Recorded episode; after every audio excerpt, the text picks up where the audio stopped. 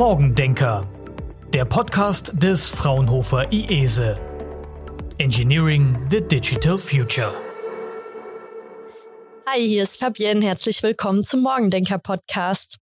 Heute schauen wir uns das Geschäftsfeld Digital Business in der Praxis an. Und dazu begrüße ich meinen Gast, Marcel Müller. Er arbeitet bei der Intersport Digital GmbH. Und er wird uns heute von dem gemeinsamen Projekt mit dem IESE berichten und erzählen, wie eine digitale Sporterlebnisplattform aufgebaut wurde. Aber dazu gleich mehr. Jetzt erstmal Hallo Marcel, schön, dass du da bist. Hallo Fabienne, vielen Dank für die Einladung. Ich freue mich sehr, hier zu sein. Ja, ich freue mich auch. Ich würde sagen, wir starten mit einer kurzen Vorstellung. Kannst du einfach ein bisschen zu deinem fachlichen Hintergrund berichten? Was ist deine Funktion bei Intersport? Ja, sehr gerne. Ähm, vielleicht zur äh, alterstechnischen Einordnung. Ich bin äh, 36 Jahre alt. Ähm, ich habe Betriebswirtschaft mit äh, Sportmanagement studiert und bin dann nach zwei kürzeren Stationen bei der Intersport gelandet. Dort bin ich seit mittlerweile zehn Jahren angestellt. Ähm, ich ähm, habe die Themenfelder Sponsoring und Events ähm, über acht Jahre lang betreut. Ähm, da machen wir klassisch Produkttestveranstaltungen für unsere Endkunden. Im Bereich Sponsoring geht es darum, ähm, die Sponsorings zu betreuen und zu aktivieren. Ähm, und diesen Themenbereich habe ich jetzt im März letzten Jahres ähm, für das schöne äh, Sporterlebnisplattform-Projekt abgegeben. Ähm, genau, und bin auch seit äh, 2021, ähm, Beginn des Projekts mit dem Fraunhofer IESE-Institut äh, mit dabei. Dann kommen wir jetzt aber direkt zur Sporterlebnisplattform. Kannst du einfach sagen, was steckt dahinter? Also wie muss ich mir das vorstellen oder wie kam die Idee dazu auf? Ähm, sehr gute Frage. Ähm, Im Endeffekt war dann auch schon ähm, das Fraunhofer Institut bei der Ideenfindung mit dabei. Ähm, das war damals, wie ich es gesagt hatte, im Jahr 2021, wo wir mit Händlern zusammengesessen sind und ähm, geschaut haben, was wir ähm, Neues für den Verbund dann auch machen können. Ähm, wir begegnen gerade sehr großen Herausforderungen, was den Wettbewerb angeht. Ähm, da ja, müssen wir uns mittlerweile auch mit Online-Händlern wie Amazon ähm, oder Zalando messen, aber auch mit Discountern wie Aldi und Lidl. Und da war es wichtig für uns, neue Themenfelder aufzumachen und zu sagen, ähm, wie begegnen wir diesem Wettbewerb und wie können wir uns auch von diesem Wettbewerb abheben. Ähm, und damals im Jahr 2021 gab es diesen Workshop mit euch, mit dem Institut und unseren Händlern, ähm, wo man dann Ideen erarbeitet hat und geschaut hat, ähm, was gibt es vielleicht schon im Verbund, was sich für ein neues Themenfeld oder ähm, Businessfeld anbieten würde und woraus kann man auch mehr stricken. Und dort ist man dann auf die Idee gekommen oder hat sich vor allem den Bereich Sportevents, Sporterlebnisse mehr, näher angeschaut und dann eben auch festgestellt, da ist man eigentlich schon gut aufgestellt und kann daraus eben auch wirklich etwas äh, Zukunftsfähiges bauen. Mhm.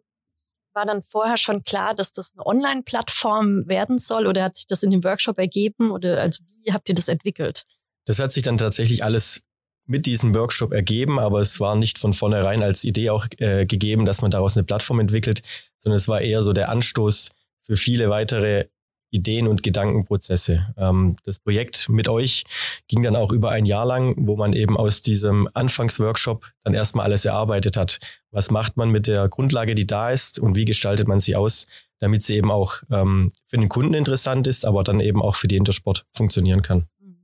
Also wenn du jetzt sagst, ja, da gab es den Workshop mit dem IESA, aber was war denn eure Herausforderung, dass ihr gesagt habt, wir, wir möchten uns da einen Berater oder einen Unterstützer zur Seite holen? Ja, also es lag vor allem an, äh, am Wettbewerb, den ich vorhin auch schon angesprochen hatte, ähm, dem wir uns begegnen und wo wir eben sagen müssen, wir, wir müssen was tun, um eben als Marke Intersport und auch als Sportfachhändler weiterhin Relevanz zu haben. Ähm, das machen wir, indem wir einmal sagen, ähm, wir verfolgen die Best in Sports Strategie, die für uns bedeutet, dass wir ähm, besser sind als der Wettbewerb, ähm, indem wir dem Kunden Mehrwerte bieten.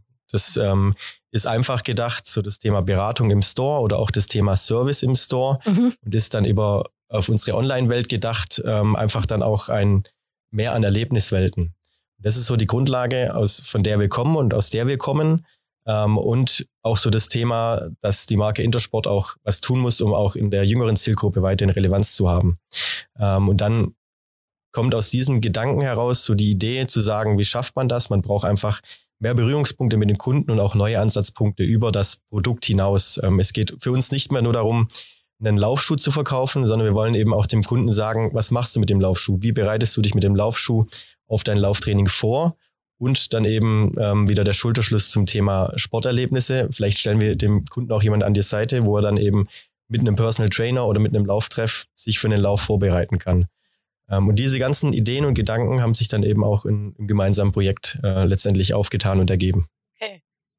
Wie genau kann ich mir das jetzt auf dieser Plattform vorstellen? Also wie ist die aufgebaut? Wie komme ich da an meine Sporterlebnisse?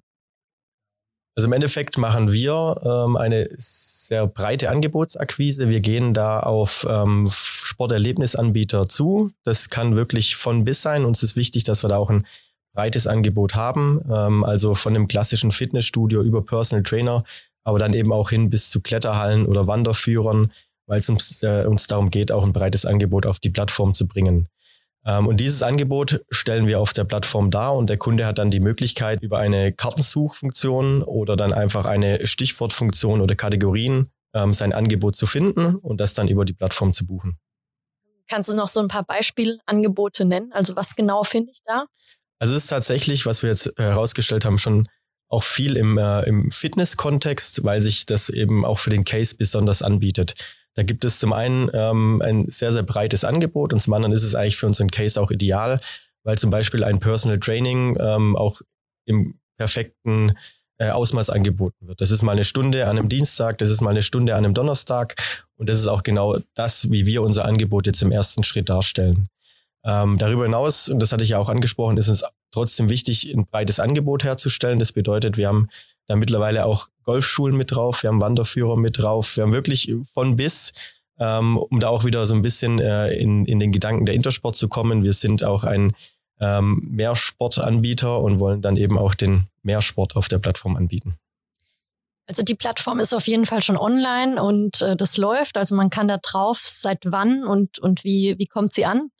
Also die Plattform ist erst äh, seit kurzem online ähm, und wir sind jetzt tatsächlich auch noch in so einer ähm, Testphase. Das heißt, wir, wir trommeln noch nicht laut und ähm, schicken die Kunden noch nicht drauf, um einfach auch die technischen Prozesse dann ähm, sauber zu haben. Ähm, das soll dann jetzt aber die nächsten Tage und Wochen auch ähm, erfolgen, sodass wir nach und nach mehr, mehr Kunden ähm, auf die Plattform bekommen. Okay, super. Kannst du nochmal so ganz zusammenfassend sagen, was ist jetzt der Vorteil für die Kunden, wenn sie da drauf gehen? Der Vorteil für die Kunden ähm, ergibt sich für uns aus, aus zweierlei Hinsicht. Äh, das erste Thema ist natürlich das Produkt, das für den Kunden sehr interessant ist. Ähm, ich hatte es gesagt, man findet da, findet da wirklich ein sehr breites Angebot. Ähm, und der zweite Vorteil für die Kunden ergibt sich so ein bisschen aus der Einfachheit der Buchung. Ähm, ich nehme da immer sehr gerne das, das äh, Beispiel der Unterkunftssuche ähm, her und sag, äh, man könnte sich jede Ferienwohnung oder jedes Hotel auch direkt buchen, aber man geht eben über Booking oder Airbnb, weil man dort alle Angebote findet, sie vergleichen kann und dann eben auch relativ einfach buchen kann. Ähm, und ähnliche Systematik haben wir auch. Einmal die, die Suchfunktion und dann auch die simple ähm, Buchungsfunktion. Du suchst dir deinen Termin aus, buchst, kannst dann mit den gängigen Zahlarten, also PayPal, Kreditkarte und so weiter, bezahlen und hast dein Angebot gebucht. Und das sind für uns die, die, die zwei wichtigsten Vorteile. Jetzt nochmal ein bisschen abstrakter gesehen, ist es ja ein digitales Ökosystem, äh, mhm. was ihr da aufgebaut habt. Also war das vorher schon irgendwie so euer Gedanke, dass ihr, also kanntet ihr das, ein digitales Ökosystem, habt gedacht, das klingt gut, das wollen wir auch oder? Ähm, also für mich war es tatsächlich ein neuer Begriff, dem ich da auch begegnet bin. Ähm, natürlich, wenn man dann die Beispiele hört, welche Ökosysteme es da draußen gibt, dann kennt man auch äh, das Thema Ökosystem und weiß auch, was damit äh, zusammenhängt. Äh, für mich war es aber tatsächlich ein neuer Begriff und für mich war es dann auch eben sehr interessant, in diese ganzen Ebenen zu denken und ich eben nur zu sagen, äh, gut, Sporterlebnisse, Sportevents, das ist der Kern, darauf konzentrieren wir uns, sondern wir denken weiter, wir denken in ein Ökosystem und schauen, welche weiteren Felder sich noch dahinter verbergen und wir auch dann ähm, für uns nutzen können. Das Ökosystem ist ja auch immer erweiterbar. Also das ist wahrscheinlich auch der Plan, dass äh, die Erlebnisplattform immer ergänzt wird und ja stetig wächst.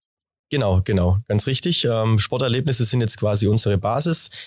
Und äh, die soll jetzt nach und nach wachsen. Ähm, wir denken da zum Beispiel klassisch in das Thema ähm, Reisen oder auch Versicherungen. Ähm, da gibt es natürlich rund um das Sportthema vielerlei äh, Wege, die wir gehen können. Und ähm, wir wissen noch nicht genau, welchen Weg wir gehen werden, aber wir sind sehr gespannt, was uns da noch so auch in der Entwicklung der Plattform begegnet. Zum technischen Hintergrund war das jetzt schwierig, diese Plattform aufzubauen. Also braucht man da viele Informatiker oder ja, ist das einfach umsetzbar?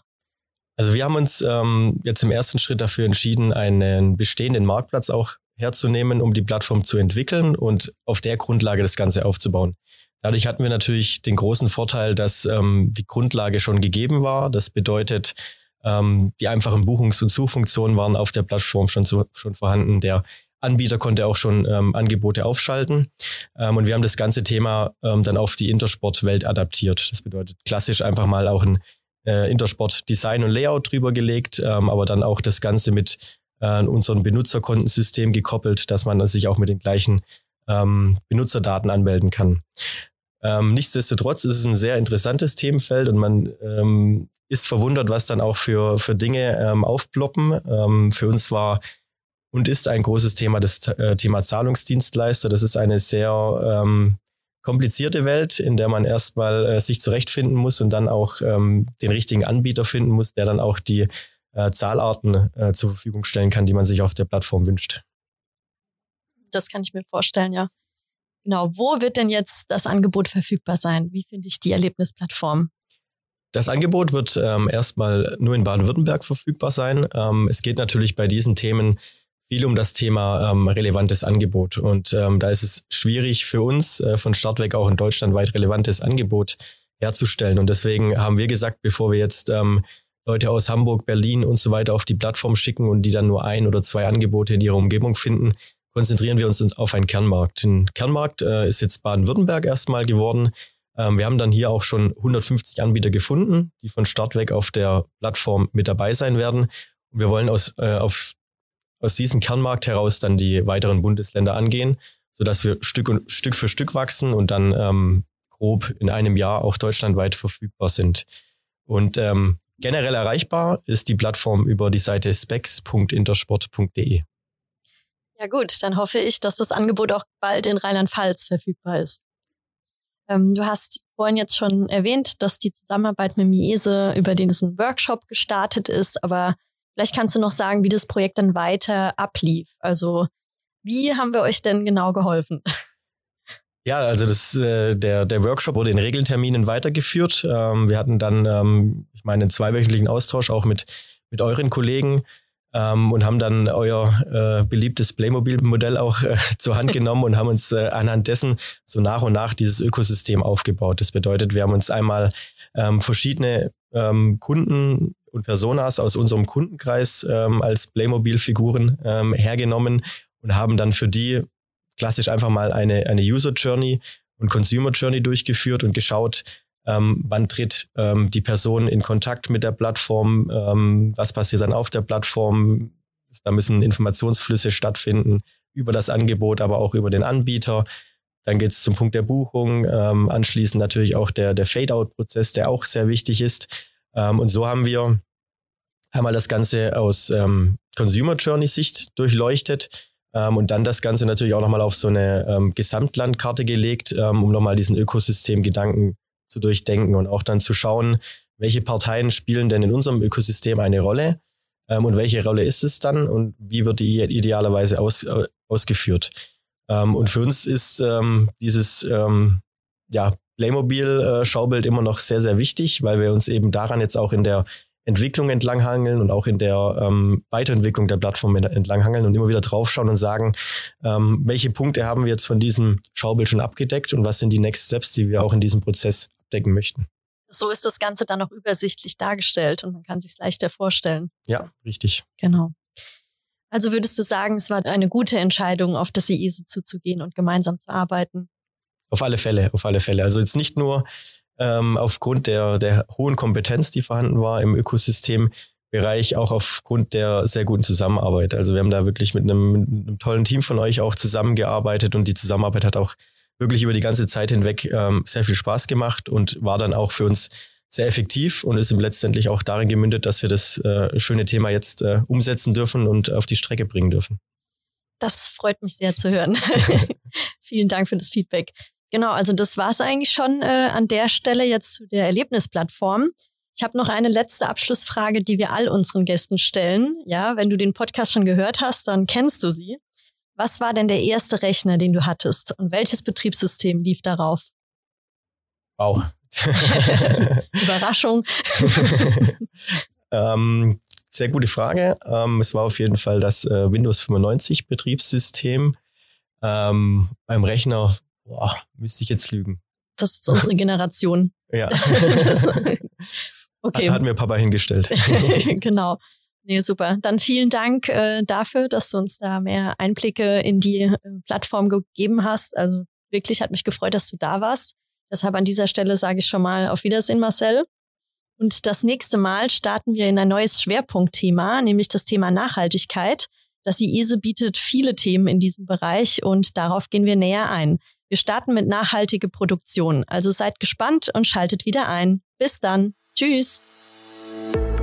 Morgendenker. Engineering the Digital Future.